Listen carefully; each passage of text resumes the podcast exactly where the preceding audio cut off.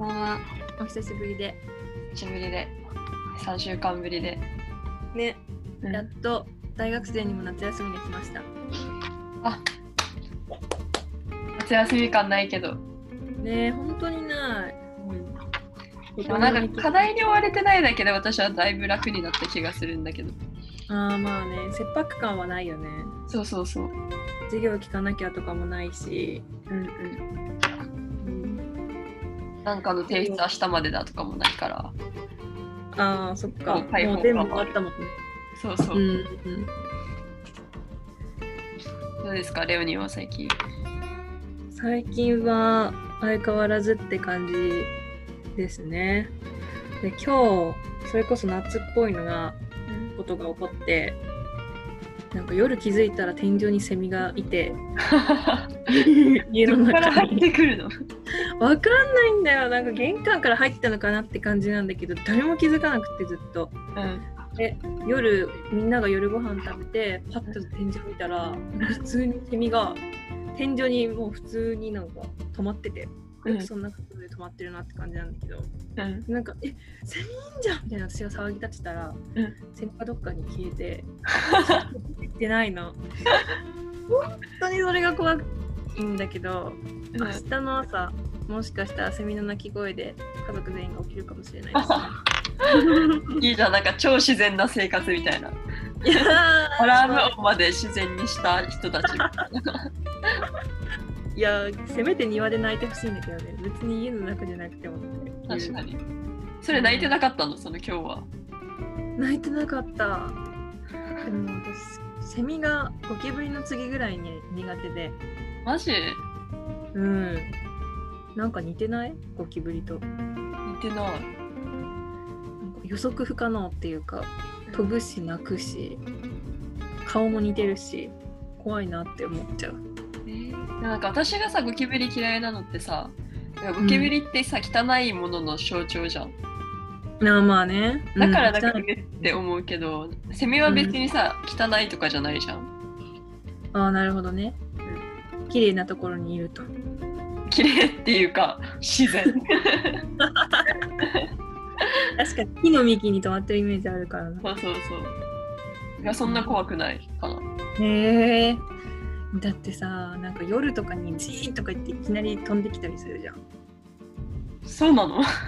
え その経験ないわ。うんいやない？うん。例えば道の上でもぞもぞすると思ったらなんか死にかけのセミがジジジって動き出すとか急に。あー。なるほどね。そう。ないけど。本当？うんいやー怖いですね。どこに行ったか分かんないけど洗面台の方に行ってて。うわめっちゃ探したけどいないから。ー、うん、ちょっと怖いね。大きいしねセミは。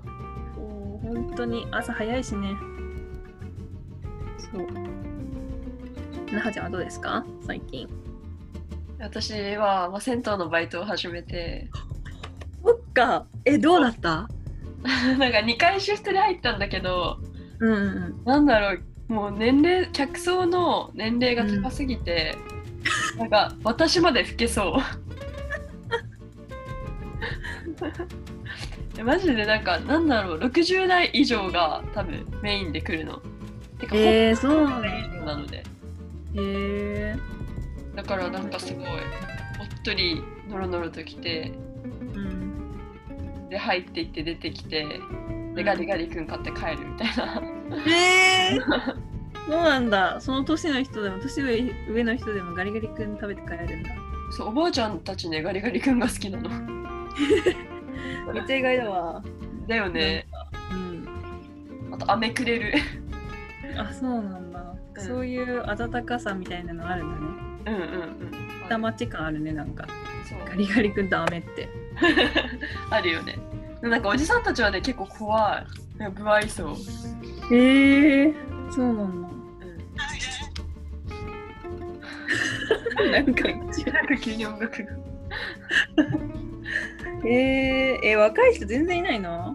そう。えだからなんかどうにかして若い人たちもなんか呼べるように銭湯を改造していきたいなっていう計画なんだけど私的には、うんうんあれだよね。近くにめちゃくちゃ有名な銭湯界で一番有名な銭湯あるもんね。そうそう。行けてる方の銭湯が、まあ、歩いて5分ぐらいのところにあって、そこはマジでイケイケだからそこになんか若い人たちみんな吸い取られてるから。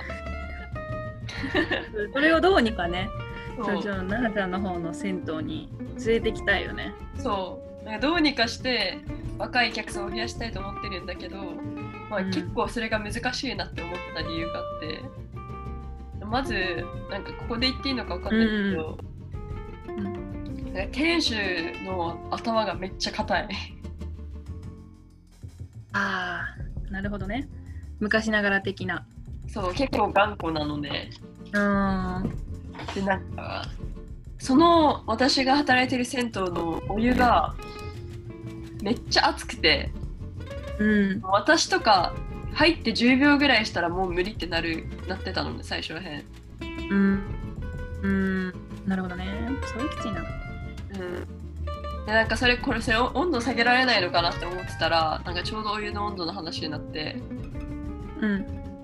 なんかそしたらこのお湯の温度はその低くしたらあの肌の油がちゃんと落ちないみたいな。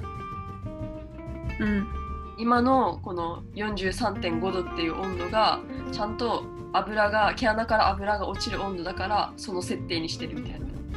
あ毛穴をきれいにできる温度がそれっていうこと？そうそうそう。だからもうこの温度はもう僕が研究した研究し尽くした温度だからもう変えないみたいな。あー頑固親父だそうなんかもう私的には別にもう油落ちなくてもいいから普通に気持ちよく帰りたいのね。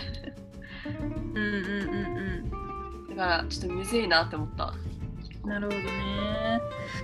で新しい挑戦とかはあんまりしない人って感じ？えでもその割にはその、うん。温泉のコンセプトがその店主が言う温泉のコンセプトがなんか実験場実験場みたいな銭湯の実験みたいな。全然実験済みみたいな感じじゃん。そう43.5とか。そうなんか。全然 PT 回してないじゃん。そう新しいことをどんどんやっていきたいみたいな。じゃあ湯の温度だけはどうしても譲れないポイントなのかもそうなのかな。でももうねなんかお湯の温度を変えれないんだったらもうその銭湯はもう激熱風呂のもうマーケティングで行くしかないと思う。なるほどね。うん、暑いのが好きな人向けみたいな。そうそうそう。それはいけるかもしれない。頑固親父のネット銭湯みたいな。体育会系の匂いがする。いいね。ちょっとちょっとバズりそう。上級者向けみたいな。いいね。暑すぎたらさ、女の人は分かるかもしれないけど、肌とか顔の肌とかに良くないって聞くくない？顔洗う時とか。皮脂がもう全部落ちちゃって暑すぎると良くないからなんかそうぬるま湯で顔洗った方がいいみたいなよく聞いてるぬるま湯で顔洗うはよく言うよね。そう。だからまあそういうマニアにはいいかもね。ああじゃあ結構あれなのかな？なんか男性目線というかその油を落とせみたいな。意見は。もう油なんて落とせばいいんだみたいな意見はまあ すごいね油を落とって。なるほどね。テカテカツルツルにしたいみたいな。すごいね面白いね。なんかそれなんかうまく刺さりそうだけどね、ま、なんかマニアな層には。ああ確かにガチでなんかその寂れたというか古い銭湯が好きな人にはいいところだと思う。うんいいじゃんいいじゃん。めっちゃいいじゃん。銭湯マニアめっちゃいるじゃん最近。うん結構いる。銭湯巡りすごいしてる人。うん、うん、だから全然いけそうな気がする。確かに。どの層にアプローチするかかな。新しい。自由研究。あそうだね。自由研究しようかな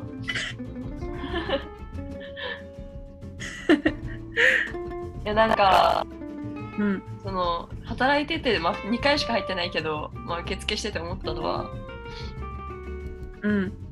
なんかそのまあ若い人が来るように例えばまあなんだろう店内の掲示物を結構可愛い感じにするとか、うんうんうん。SNS で呼びかけるとかもうんうんうん思うんだけど、でも例えばそのけ店内の昔ながらの掲示物とかをあのなんか古いカレンダーとかうんうん。を剥がしたら、まあ、今の客層の人たちがあんま好かんかなとか思って。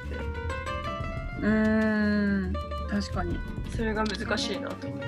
あー確かにね。なんかお客さんも結構頑固なの多分。なるほどね。ひいきひいきの人が多い感じなご新規様が入りづらい感じな。いやし別に新規が入りづらいわけではないけどそうなんか例えばなんかうん。イケてる方の銭湯はスカンみたいな。ああミーハーはスカンみたいな。みたいな。なるほどね。そうそうそう。うんうんうん。そうなんだう。ん。見せ方だと思うけどね。そうだね。えー、でも楽しそう結構でも期待はかかってるんじゃない？なはちゃんに。若者を呼んでくれみたいな。いやなんかそういう雰囲気も感じられないんだよね。別に呼びたい感じではない。あそうなんだ。私が呼びたいだけ。43.5度がいい人が来いみたいな。うんそうそうそう。この温度がつかん人は来るなっていう感じだ。えいいじゃん。もう頑固親父の熱湯風呂でいいじゃん。も うそっか面白い。い。いな。楽しそっていう感じですね。う、うんうん、じゃあ今日のテーマいきますか？いきますか。今日のテーマは春学期の振り返り。振り返りをすることもあまりないという変わり映えのない日々でしたがまあ歴史上ねあのすごい特殊なの春学期でしたから。うんうん。まあ、その春学期に私たちがどう感じたかというねうんうん。ことを語っていきましょう。まず春学期にできたこと。と 私ができたことは、まあ、ストレスの対処ですね。おー。結構それみんな難しいポイントではあるよね。この自粛期間で。ストレスどう発散させるかっていうか。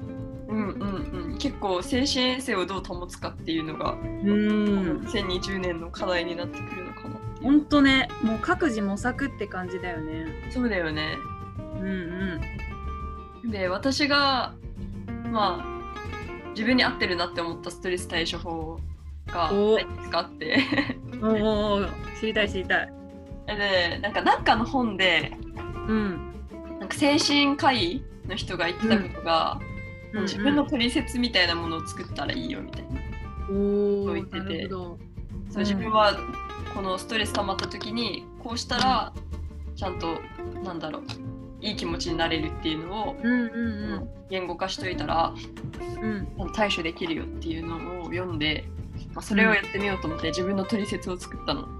うん西野かな そうにしようかな。かなやん。かなやんかなる計画。どうそう、でした？かなやんになってみてうん。気づいたことは、まあ、まず心のガサつきを感じたらうん。まあ本屋さんに逃げる。うーん。なるほど。いいね。で銭湯に行く。うん。でレオニーに連絡。えー、だよお世辞お世辞はいい。お世辞じゃないマジで書いてある。書いてある。マジで書いてある。メモってある。その iPhone のメモの欄メモのさ機能あるじゃん。うんうん。なんかそこに玉のハフタバの取説っていう。えー、そうなんだもうこんなしっかり書くんだ。そうそうそういうそのメモの欄があって。で急いで自分焦ってるなって思ったら時間をかけて部屋を掃除する。ああ掃除ね。掃除もいいね。そう。で先輩のマックまで歩かせる。すごいね。たくさんあるね。うんうんうん。先般まで歩いて。へえうん。いいじゃん。えなんかそれで結構楽になった。変化は感じた？うん。なんかそのそれをやってやって終わる頃にはなんか結構紛らわ紛らなんていうの？なんていうの？緩和されてるストレスが。へえいやそれさ見つけるの結構難しいよね。うんうんうん。そうだね。結構ストレスを感じてたらそのストレスを感じてるって意識的に思わないと気づけないかも、なんかまずそのストレスに気づかないとダメだよね違和感に気づかないとそう対処もできないし。うんうん。だからメモるっていうのはいいなって思った。えー、それは良かったね。しかもさえー、なんかその短期間でいっぱい見つけられたのが普通にすごいと思う。確かに。コロナ期間ココロナの自粛期間中だったからできたのかもしれない。それこそ。まだじゃあレオニーは私はできたことといえば、うん。えー人生で初めて金髪にしました。ウェイえ今も ー金髪だもんねうん。もうね、もうハゲハゲてるというか、もうプリンもいいところだよ、ほら。ちょっとそぼそで申し訳ないけれど。ねなんか 黒い部分が土で黄色の部分が草みたいな感じになってるこんな草ないけどね。なんかその生え方が金髪の部分の、ああ、そういうことね。土ね。そうなんですよ。土しっかりありますよ。いやーまあなんかそれこそストレス解消にもつながるかもしれないけどうんうんなんだろうもうおしゃれもできない中で、うんメイクもできないし服も買ってもそんな着る時もないし、うんじゃあ何が一番変えられて一番スカッとできるなんかイメチェンは何だろうって考えた時に髪色しかなくて。うんうん。で前からずっとやりたかった、でも勇気が出なかった。金髪をここぞとばかりにやってみたって感じ。そう。そのスカッと効果はどれぐらい続くの？えでもね結構今も続いてるっていう感じ。長いよ。うん。どういう時にさその金髪の効果を感じるうーんなんだろう。のなんか例えば朝起きてなんかうん洗面台見て金髪だったらなんかすごい気分上がるとかそういうのあるのかなと思って。毎朝じゃん。なんかそう。えなんだろう。でもたまに、まあ、外に出て、お店とかでさ鏡あったりガラスみたいなところで自分の姿が映る時あるじゃん。うんうん。でそういう時にパッと金髪である自分を見ると、うんおみたいな。やっちゃったな自分みたいな、あーなるほどね。うん、外に出てる時に思うって感じか。そうそうそう。だけどなんか自分的にはなんかもう全部を金髪に捧げたことによって金に捧げたことによってなんか結構どうでもよくなったみたいな。周りの目は本当に気にしなくなったというかうんうん。切れた部分があってうんうん。周りの目とかを。だから周りがチャラいとかまあ あと虎みたいみたいに言われるけどでしょ？みたいな。ありがとうっていう感いいね。すがすがしいわ。じでそう受け答え。そうそうそう。なんかうん社会への宣戦布告的な部分があるのかな？宣戦布告みたいな周りへのとか社会への。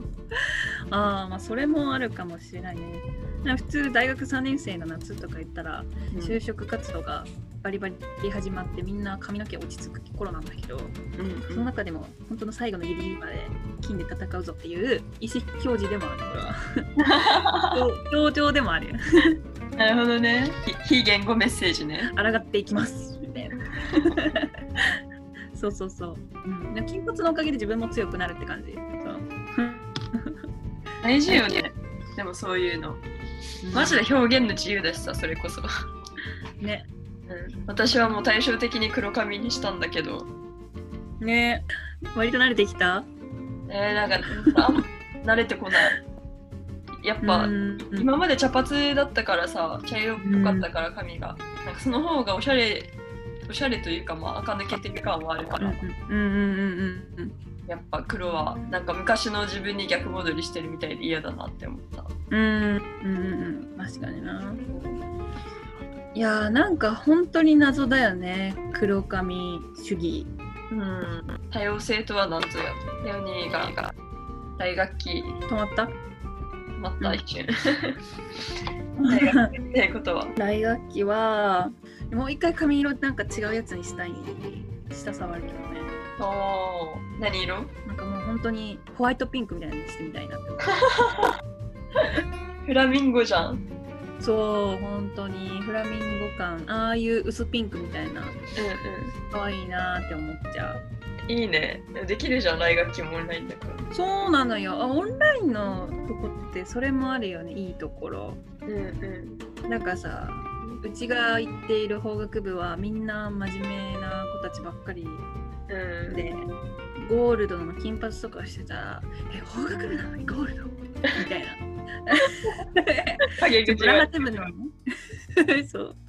目に合っちゃうから。うんそんな中でもお構いなしに髪色を変えられていざズームが始まれば、まあ、カメラを映さないといけない授業ってほとほぼないし、うんうん、自由だなっては思う。何色にしても大丈夫って感じ、うんうん、なんかありますか？大学期。大学期。大学期は結構まあオンラインっていうのもあるけどほぼ全てが結構勇気だったなと思うから、うんうん、春学期は、うん、もうちょっと新しい環境に飛び込んでいきたいですよね。例えば。例えばなんだろう。まず就活すべきなのは分かってるんだけど、うん、なんかなんだろう。めんどくさいんだよね。うん、いろんな会社を見るのが。うんうんあのなんだろうすごい自分に合ったところを選ぶにはさ数を見ないといけないっていうのは分かるけど面倒、うん、くさいっていうのが勝っちゃってるからねなんかもうちょっと会社をたくさん見たい。うん、うん、見たいって思いたい。まずやる気を起こしたい。やる気を起こしたい。やる気なないまま就活するのきついからな。そうね、本当。なんかウェブだけだったら本当に実感も湧かないし途中で飽きてくるよねずっと画面見てても。そうだよね。そういう豪雪とかさなんか長いじゃん。私多分一回も行ったことないけどまだ。なんか朝から晩までやってる場合もあるじゃん、うん、だからそれをずっとパソコンの前で見続けるのもなんかなって疲れるよなって思うね。なんか説明会行くんだ。まあなんかすごい。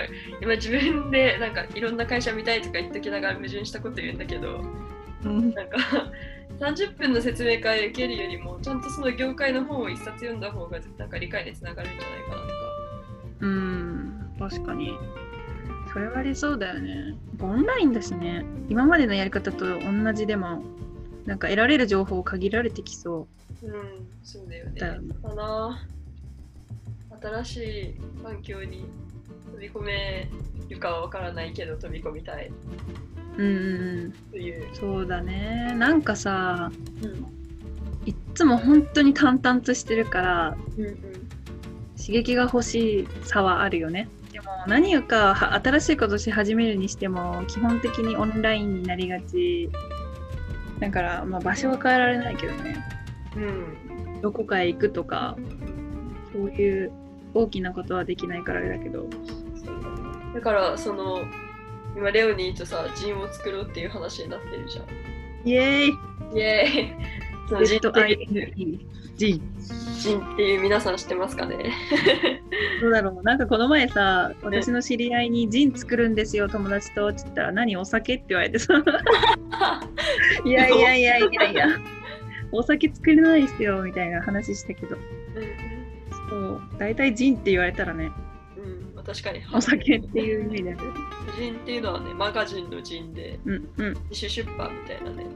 うんうん。何でもありなんだよね。本当に禁止用語とかもないしもちろん。なんか写真でも言葉でも絵でもイラストでも何でもありって感じだよね。自分たちで本の形のものを作ればそれは自分。そう。最高じゃないですか？なんか。ね。なんかそれはさ結構まあオンライン上でもさ、うん、なんだろう楽しめるというかやっぱ生み出すっていうのはいいなって思った、うん、この期間に何かを本当に。そう。手元を動かすってマジでいいと思う。ね、なんかインプットじゃなくてアウトプットの期間なのかなみたいな。うんそうね、うん、なんか動かないと本当に憂鬱になってくるしね気持ちが、うん、そう、うんうん、外外から刺激受けられないんだったらもう自分でなんか生み出すしかないよね、うん、下も予定なんだけどなんかちょっと絵を描いてみようかなとは思っている。へえー、そう。楽しみ。いや 本当に絵私全然うまくないから弟にやめとけって言われたんだけど。水槽の絵を描きたくって。水槽？そううちに金魚がいたの覚えてる？うん覚えてない。あの。いたのよ。でなんか、今バケツで飼ってて金魚を、うん、水色の でそのバケツの上から見た金魚がすごい綺麗で、うん、その姿をちょっと絵に描いてみようかなっていう。へえー、いいじゃん夏の風物詩的な。そうなんですよ。ポストカードとかにそう。そう。絵から風鈴が聞こえてくるよね絵を。おハードル上げた どうしよう、ほんと水色のでかい物体しか描けなかったら。せめて金魚はあの分からせて。いや、で、今年の、今年っていうか、春学期に読んだ本でベストな本、ベストブック。私は、うん、岡本太郎の自分の中に毒を持てっていうこの奇抜な赤と黒の本なんですけどなんかこれがもうなんか本屋さんにあったらもう一発で目を引いちゃうというか。確かに。見たことあるもんこれ。覚えてる。でしょ、うん、なんかでなんか思わず手に取って、まあ、俗に言う自己啓発っぽい内容なんだけどでも岡本太郎の自伝みたいな自伝というかエッセイみたいな感じでどう生きるべきかとかどうなんか自分の人生を作っていくか何をするかどうやって選んでいくかみたいなことが書いてあってでこの人のがすごくたくさん言うのは迷った時には難しそうな方を選べっていうなんかそっちの方が自分も成長できるしなんかなんだろう未知の世界に飛び込むのは自分をいろんな意味で成長させるみたいな感じのことがざっくり書いてあって結構なんか星に走っちゃうじゃんこのコロナとか。あと就活とかしててもそうだけど、まあ、本当にやりたいことはあったりしても、まあ、それがなんだろうあまり稼げなかったりあまり仕事としてちゃんとなんか生活できなさそうだったらどうしてもなんかベターな道行きやすそうな道を選んでしまいがちだけどなんかそこもちょっと粘ってもいいかなっていうちょ結構コロナの辛い時間を後押ししてくれた力強いメッセージがありました。ベスト本。なるほどね。でこの本の裏に書いてある一言を今読みますと、ダメになる方、マイナスの方の道を選ぼうと決意してみるといい。そうすれば必ず自分自身がうわーっと盛り上がってくるに違いない。それが生きるパッションなんだ。っていう めちゃくちゃ熱い本なんだけど、でも普通に読みやすいし、この人の文章。うんうん、さらっと読みました。岡本太郎、すごい面白い人だなっていう。へえー。感想。そういうあれだね。そういうエネルギーがあの太陽の塔を生み出したのかもしれないですね。うん。本当に。確か渋谷駅かな？なんかすごい大きい絵があるよね。渋谷駅か。うん。あそうなの？うんうんうん岡本太郎って結構なんだろう。奇抜なイメージがあるんだけど思想とかも奇抜なのかなっていうイメージがあったんだけど。うん。結構奇抜かもしれない。もう変わってなんぼみたいな。人と変わってて、まあ、それがもういいみたいな。なるほどね。芸術は分かりやすくじゃダメだみたいな醜さこそ本当にいいものが描けるんだみたいな。うん。自分の道を行けみたいな感じのそう。後押ししてくれるんだね、うん、うんうんうんうん。いいね。熱熱い本ですよ。いえ、はいはちゃんは？私は、まあインスタでも言ったんだけど、うん。逆ソクラテス。おお。まあレオニーのそのうん。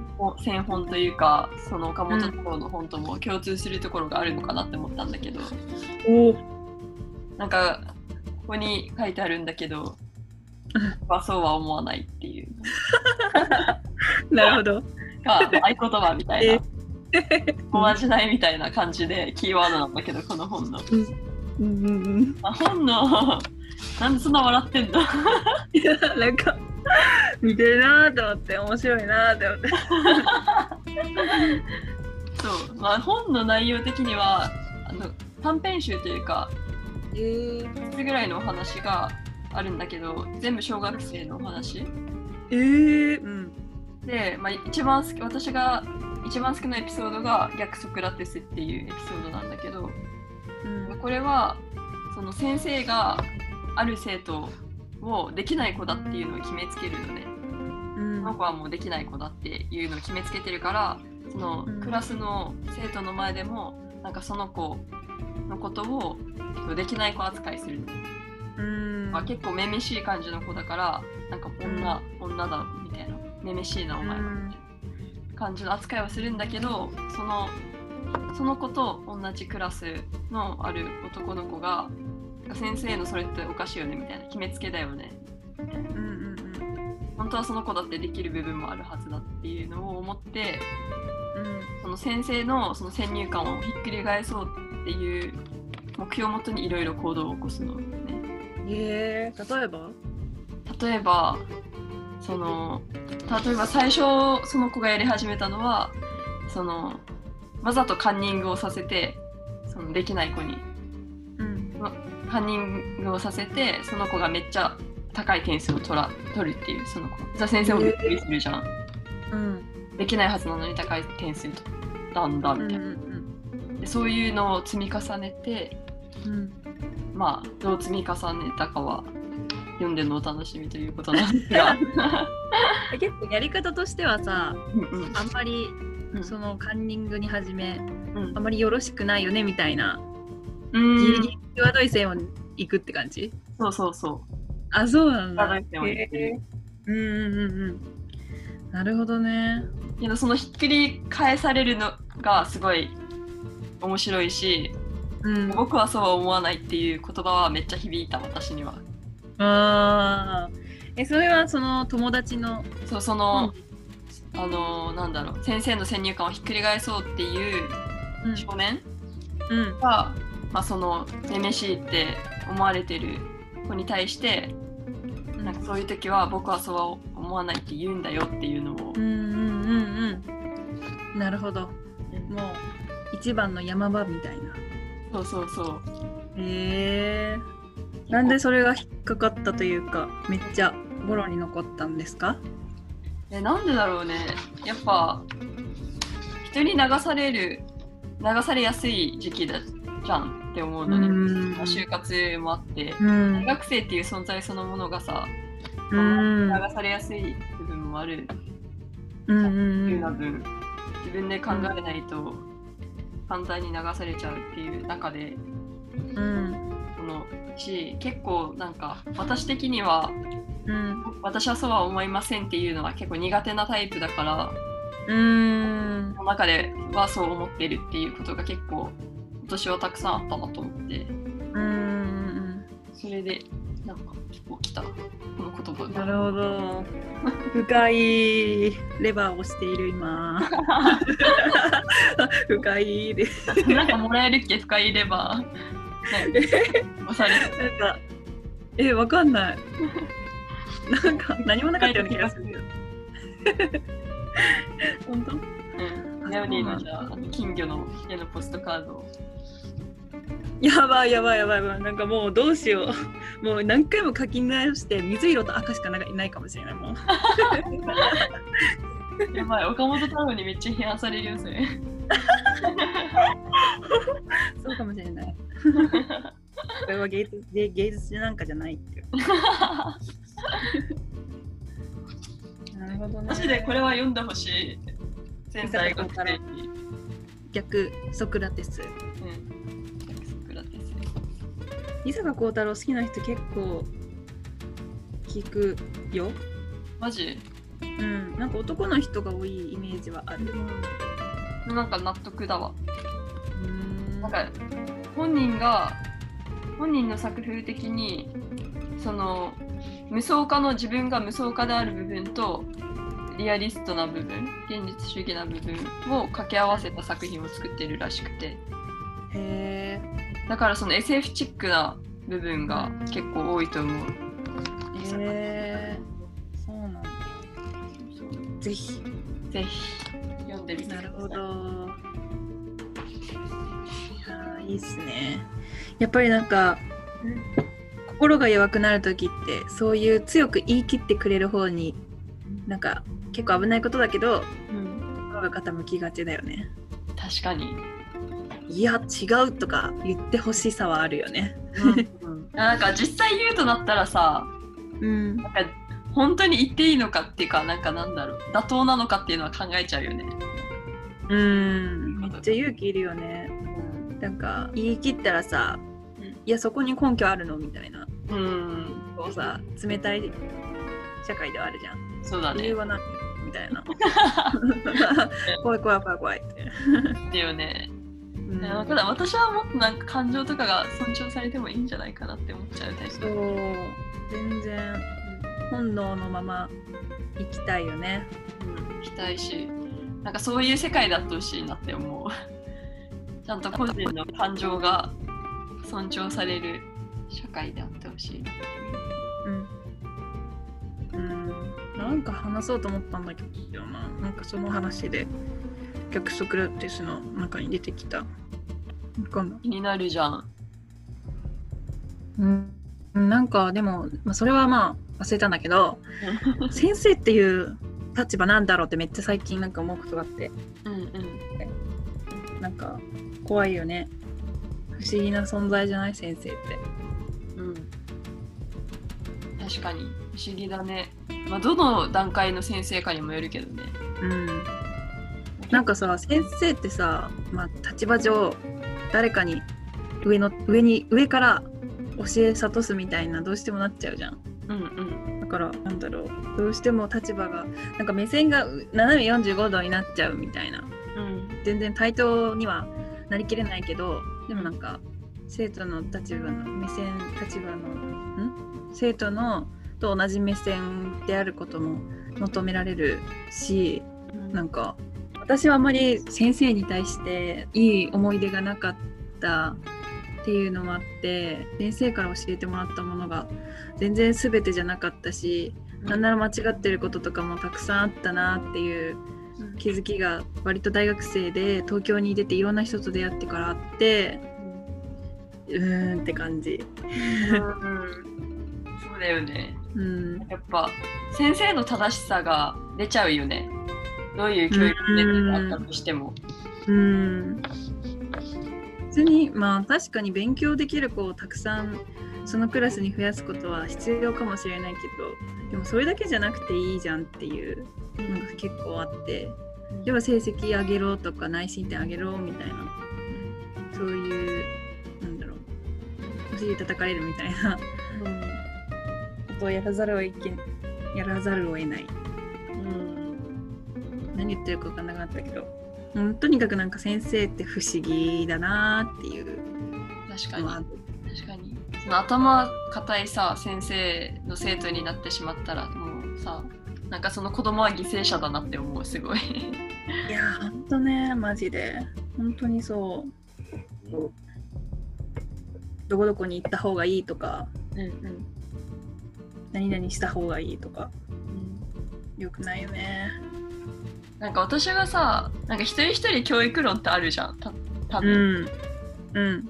で私の教育論的にはほうほ なんか教育ってさ選べないなと思ってううんの手で、うん。まあ、子供だから選べないのは当たり前なんだけどさ。うんうんまだ選ぶだけの知識も経験もないから。うん。だけどすごいそれってなんか不条理というかやるせないなって思った。先生ガチャね。そうそうそう。うんうんうんうん。自分でインター行きたいとか、私立行きたいとか、法律行きたいとか、あんまうん選ぶ権利ないなと思う。うーん。わかる。なんか先生ガチャで私結構人のせいにして申し訳ないんだけど算数と数学の先生に全然恵まれなくってうん。小中高と。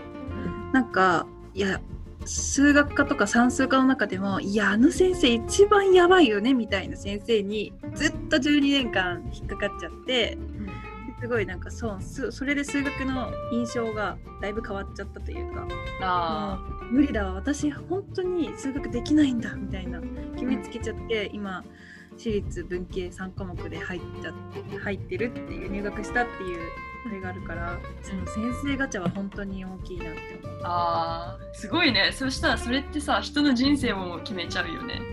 ね本当にそうだと思う。だって例えばさあの先生のおかげでこの教科伸びましたとかこの教科好きになったんですっていうポジティブな例もあるけどまあそれも普通に先生運が良かったっていうことになっちゃうしそれはすごいあるなって思った。そうだよね。途中でさ、なんかニュートンみたいなさ、すごい。天才的な先生に会ってたらすごい数学好きになって理系になってたかもしれないもんね。そう本当に。だからちょっとのさじ加減で変わっちゃうのがさまあ多感な思春期というものですから。そうですよね。もう。だからその時にいかにどんな先生に会うかっていうことよね。マジでうん。もうね、なんか今学童でバイトしてて、なんかこ先う まあ双葉先生って呼ばれてるんですけど、先生やもん、結構思うことが、うん。なんかもうなんだろう、もうこの結構すごい可愛いから可愛いし、うん私はすごい癒されてるタイプだから子供に、なんかもうどうかうんもうなんだろう。平和な思春期を過ごしてほしいって思う。ああ確かに。もうどうかどっかの悪いやつらだけには染まらないでって思う。うんうん。確か子なんだからって。戦場だもんねある意味中高って。ね。本当に本当残酷だと思う教室とかって中学高校の。そうだよね。よっぽどいい恵まれたというかうん友達がいないといい人たちうん。いないと。うんそうだよだっね。てもうなんか今はさ全然そのなんだろうその学童のいつもみ面倒を見ている子たちの年齢は全然周りのこととか知ってる分かるようで分かってないじゃん。うんけど中高となったらなんだろう客観視できるようになってさうんクラスの階級とかができちゃうじゃん。うんまあそれをそれがあるからなんだろう目に見えてなんだろうみんながバラバラになっていくのが分かっちゃう時期だから本当にねうまくいってほしいよねそこで。本当にそうだよね。なんか多感な時期でしかもさ、結構た他の人に認められたいっていう気持ちもさ出てくる時期じゃん。うん。そうするとやっぱり毎日行ってる教室の中でどれだけ自分を認めてくれる人と出会ってどれだけ自分が安心できる人と一緒に入れるかっていううん。のがすごいなんかその後の人生に影響してくるなって思って。いや本当にそうだよね。だいぶ価値観とか変わるもんね。決まるというか本当にそう。なんかそのさ多分一緒にいる子たちがなんだろうすごい悪いことをやっててもその子たちに認められることで自分が満足できるんだったらさその善悪はなんかもうなんだ別の問題としてさその子たちとつるんじゃうじゃんやっぱ。うん。私でも中1の時一瞬そうだったわ。マジ？うん。悪い割と学年で派手な子たちとうんつるんでてなんかそれもなんでかわかんないんだ。あ最初はその AKB48 がすごい全盛期だった頃に割と私も小学校ぐらいの時から好きで応援しててでなぎあ違う自分の学校のクラスで AKB 好きな人同士で集まったらたまたま結構派手な子で。でその時は全然頭も賢かったしもうおとなしかったんだけど自分が気に食わないこととか先生がけちょっと理不尽なこと言ったら結構素直に反応しちゃう子でなんかめっちゃ暴言吐いちゃうとか、まあ、その毛はあったのね。だけどその子ともうつるんじゃったからにはもう逃げられないし、まあ、その結構権力を握っちゃってる子だからそうやっぱそういう子って。その子の下についておくことで、なんか男子からも女子からも結構ちやほやされてたというか権力の周りにいることで、まあ、それが良しとされた中学校1年生の時期だったからあれなんだけどもうなんか途中から本当に耐えられなくなってなんかもう差がどんどん開いていっちゃった開いていっちゃったのね。その子と私との感覚が。私は普通に部活も頑張りたいし勉強もそこそこ頑張りたいしでも向こうは部活入ってなくって勉強なんか別にもうどうでもよくない？みたいな。本当にそっち側にもうどんどん分かれていったから、なん。かある日突然私はそのことをパタッとなんかつるむのをやめて、ね、でもその時は突然やめたの？そう。決心したってことじゃレオニーが。もうつるむのをやめようって、うん。そう。なんかもう悪口をすごい好きな子だったのね、うん、で本当にクラスのいろんな子の悪口を言ってはそれでもうなんか仲間認定してもらうみたいな感じでその悪口を言うのにもすごいどんどん苦しくなっちゃって自分が。である日突然やめちゃったでもその判断をできたのは偉いというかすごいね。いやーほんとねなんかそこで結構もうそれが分かれ道だったと思う。結局その子は中高一貫校の中学校入ったんだけど、もう高校からは全然違う高校にほぼ左遷みたいな感じで転校しちゃって、で同じグループだった子ももう一人もどっか行ってみたいなもうグループバラバラになってみんなどっか違うとこ行っちゃったから道は分かれちゃったなって感じ。うんうん、その子もいろいろあったんだろうしね。ね、うん、頭賢かったんだけど。いや残酷だな。私の中高の思い出は全然ポカリスエットみたいな感じではない。みたいあんなキラキラしない。本当に残酷だったいろいろ。ポカリスエットはね美化されすぎだよね。やっぱり、うん、いやーなんかさ広告業界とか見見るんだけどさ今就活で、うん、なんかあれあのさノリ？なんか私広告業界にいる人陽キャ説があるんだけど。なんかポカリの精神を良しとしてああいうのを作るって絶対陽キャだなって思っちゃう。あクラスでみんなちやほやされて楽しかったんだろうなって。なんかそう考えるとさなんかそういう広告って学生にとっても結構圧にならない？なある。えあれは完全に大人の着色が入ってると思う。だよね。うん。大人の理想を覚えてない。うん。ねちょっとやめてほしいよね。もうちょっと地味だって言っていや本当にそう。だってさ地方差もあるしさ。うんうんうん。場合はそうかもしれないけどさみたいな。うん。本当に。うちなんかプールなかったしね学校。そうなん。うん、泳げないのみんな。泳げない泳げない。なんかなんか今日めっちゃ話したいことが出てくるんだけどなんか超長くなりそうなんだけどさまあいっか。うんいいよ。久しぶりだし。まあいっか。そうだよね、うん、なんか最近さうん。年取るのが怖いんだよね。え？年？年を取るのがめっちゃ怖いんだよ。え？なんで？わかんないの。どういう時に思ったの？それは。えー YouTube とかさ見てて、うん、モーニングルーティンとかめっちゃ出てくるじゃん動画が。Vlog ね？そうそうそう。で、うん、25歳 OL のモーニングルーティンみたいなのが出てきてなんか年齢でなんだろう。年齢が自分を象徴するって嫌だなって思って。ごめんネイル、ね、年齢で？年齢が自分のことを象徴するってちょっと嫌だなって思って。うん、なんかそういう学生じゃなくなったらさそういうことが多く増えるのかなとか思ったりして。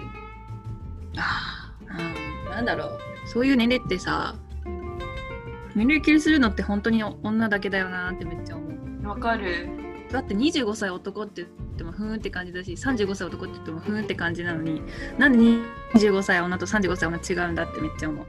与印象が。やっぱあれだよね。結婚出産だよね。そうね。あるね。ほんと特殊だよね、女の人って。ね。でもその年を重ねるごとにさなんかそういう Vlog とかはマジで。うん。うん？なんか年を重ねるごとに なんか自虐みたいなあ感じはちょっと嫌だ私は今日うん。うん。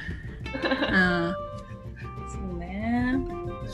いやなんかね私も結構、おばさんになりたくないってずっと思ってて、うん、本当にごじご文字通りの Forever21 がいいって思ってたんだけど。うんうん、けどなんだろう。あこういう素敵なおばさんって言ったらあれだけど年上の年齢に、うん、あこういうおばさんもいるんだなみたいなロールモデルみたいな女性を発見して、うんうん、あこういう年の重ね方もあるんだだったら悪くないかなっていうふうにちょっと緩和した。うん。しかも結構それが50とか、うん、自分の親世代よりちょっと上とかもう本当にいろんな経験をしてきた人の落ち着いた発言とかを見ると、うん、ああこうなっていくのもいいなみたいな。年を重ねていろいろ経験して若い人を安心させてあげることを言えたり、うん、なんだろう。達観してなんか悟り開けるのもかっこいいなって思ったり。そういうロールモデル必要だな。今の私。そうだね、うん、割と30とか25とかだったら辛くなっちゃうけどさ自分と比べて、うんうん、でももう全部がほぼなんだろう。一通り多分経験したであろう。酸いも甘いも50とか 60のお上品なおばさんたちを見ていると素敵だなって思ったりする。へえー、そっか。うん。私竹内まりやさんとかめっちゃそう思う。ああうん。なるほどね。だって竹内まりやさんの旦那さんってさ、うん、山下達郎じゃん。うん。なんかでなんかテレビで見てびっくりしたんだけど達郎って言うんよあの人。山下のこと。旦那のこと。そう。達郎達郎って言ってて。であの二人なんか普通に曲つか作ってたりあと普通にお子さんもいるし。でなんかいろいろいろんなメッセージを曲に乗せて作ったり、うん、なんか落ち着いてるしめっちゃいいなって思ってそういう関係性がもあるんだって思ったり。なるほどね。なんかそう考えるとさなんだろう。趣味とかさものづくりとかを共有できる夫婦関係ってすごいいいなって思う。えー、ね。で難しそうだけどね。なんかさ、うんうん、世界観の違いとかでさいやこれはこうだみたいな、ね、バチバチしなかったら、うん、本当にいいよね。いいよねだからいい感じな、うん、素敵な女性を見つけられるといいかもしれないね。そうね。ちょっと探すわ。私のロールモデルを。男性だったら阿部寛えー、聞きたい。か っこいいやそうだった、うん、テルマエロマエだった、うん、そして撮るごとにかっこよくなってると思うんだよなそういうといいよね。なんかさ年を重ねるごとに、うん、なんだろう。深みを増していく魅力を増していく大人。うん。めっちゃいいわ。な感じ。ちょっと話が長引いたけど。な。まあで今日はベスト、あそっか。ベスト音楽。最後。春学期のベスト音楽。タラン。タラン。私？じゃあいいよ、私言うわ。藤井風のアルバム、Help Ever Heart Never です。アルバムの名前か。そう。じゃあ一番好きな曲はアルバムの中の。帰ろうっていう、うん、一番アルバムの最後の曲なんだけど、めっちゃ悲しい。悲しいっていうか、しんみりする系の歌なんだけど、その死生観を死に生きるの死生観、を歌った曲で、うん、なんだろう憎しみの果てに何が生まれるの？みたいな、うんうん、一言があるの。でそれをそのコロナ期間のいろんなごたごたの中で聞くと確かになって思って。うん、結構本来のあやばいみたいな焦りの気分とかもうこんな社会マジ無理やみたいな。そういう脱力で本当どうにもならない元気がなくなっちゃった時にこの曲を聴くと、そうだよな。どうせみんな死んじゃうし今の時代今人生生きている中でいろんな地位や名誉はお金あったとしてもどうせ死ぬ死ぬ時は何も持たずに行くんだし、うん、まあ、気軽に行こうみたいな。なんか気が楽になる歌で結構お守りソングだった、えー、うん、ベストベスト音楽ですね。死死に対してはね抗えないからね。うん。みんな死んじゃうもんね。ってなると怖くなるんだけど。はい。なはちゃんのベスト音楽は？ベスト音楽はラッドウィンプスのお風呂上がりのっていう。えー、かわいい。めっちゃ銭湯ネタ出してくるな。そう。あの春学期は結構銭湯に通ってうんそれであの、うん、ハマったっていうのとあと結構なんだろう。歌詞が歌詞が本質をついてるなって思う部分が結構あってあらま。歌詞も好きでまあラットだしエモい、うん、結構私はラットの声エモいなって思うから。へえ。ラットウィンプス風呂上がり。お風呂上がりの。お風呂上がりの2015年の曲。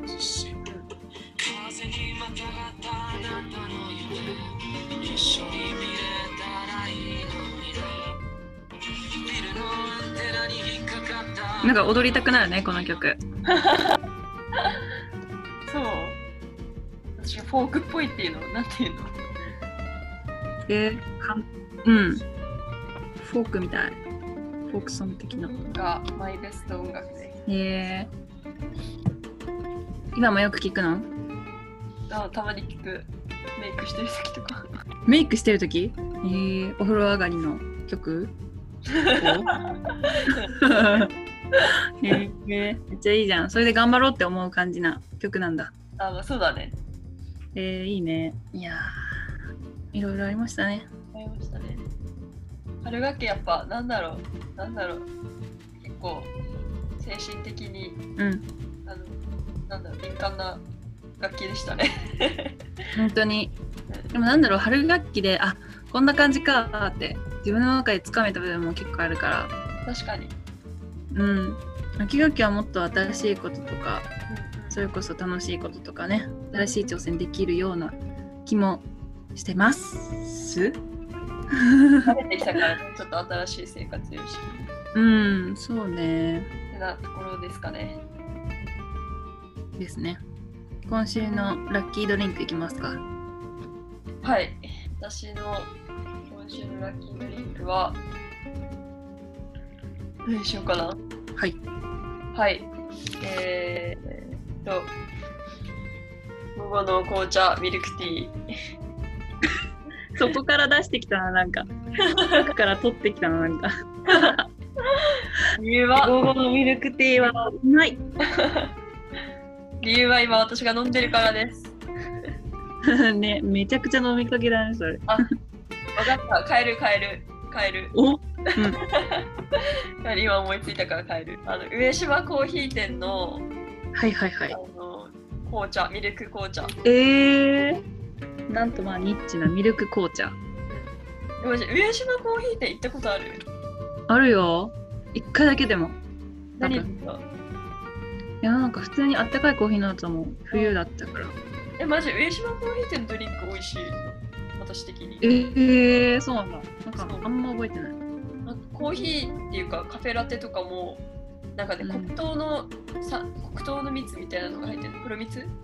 えー、そうなんだ。そうが入ってて結構甘党な人にはおすすめ、うん、甘党？ななちゃんは。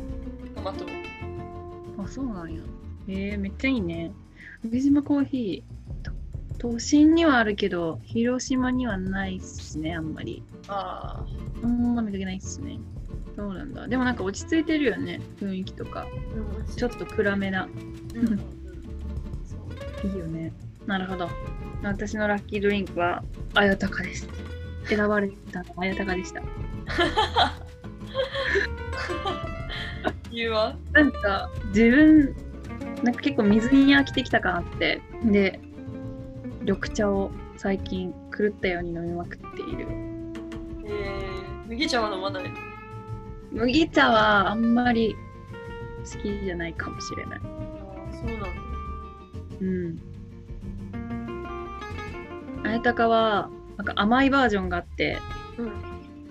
ピンクっぽいパッケージなんだけど、それよりも元祖あやたかが私は苦い方が好きですね。あ、そうなの ?2 つあんの？あやたかそう、なんか最近2つ出てて、甘い方とナチュラルあやたかがあるんだけど、だいぶ味が違いますね。へえー、甘い方飲んでみよう。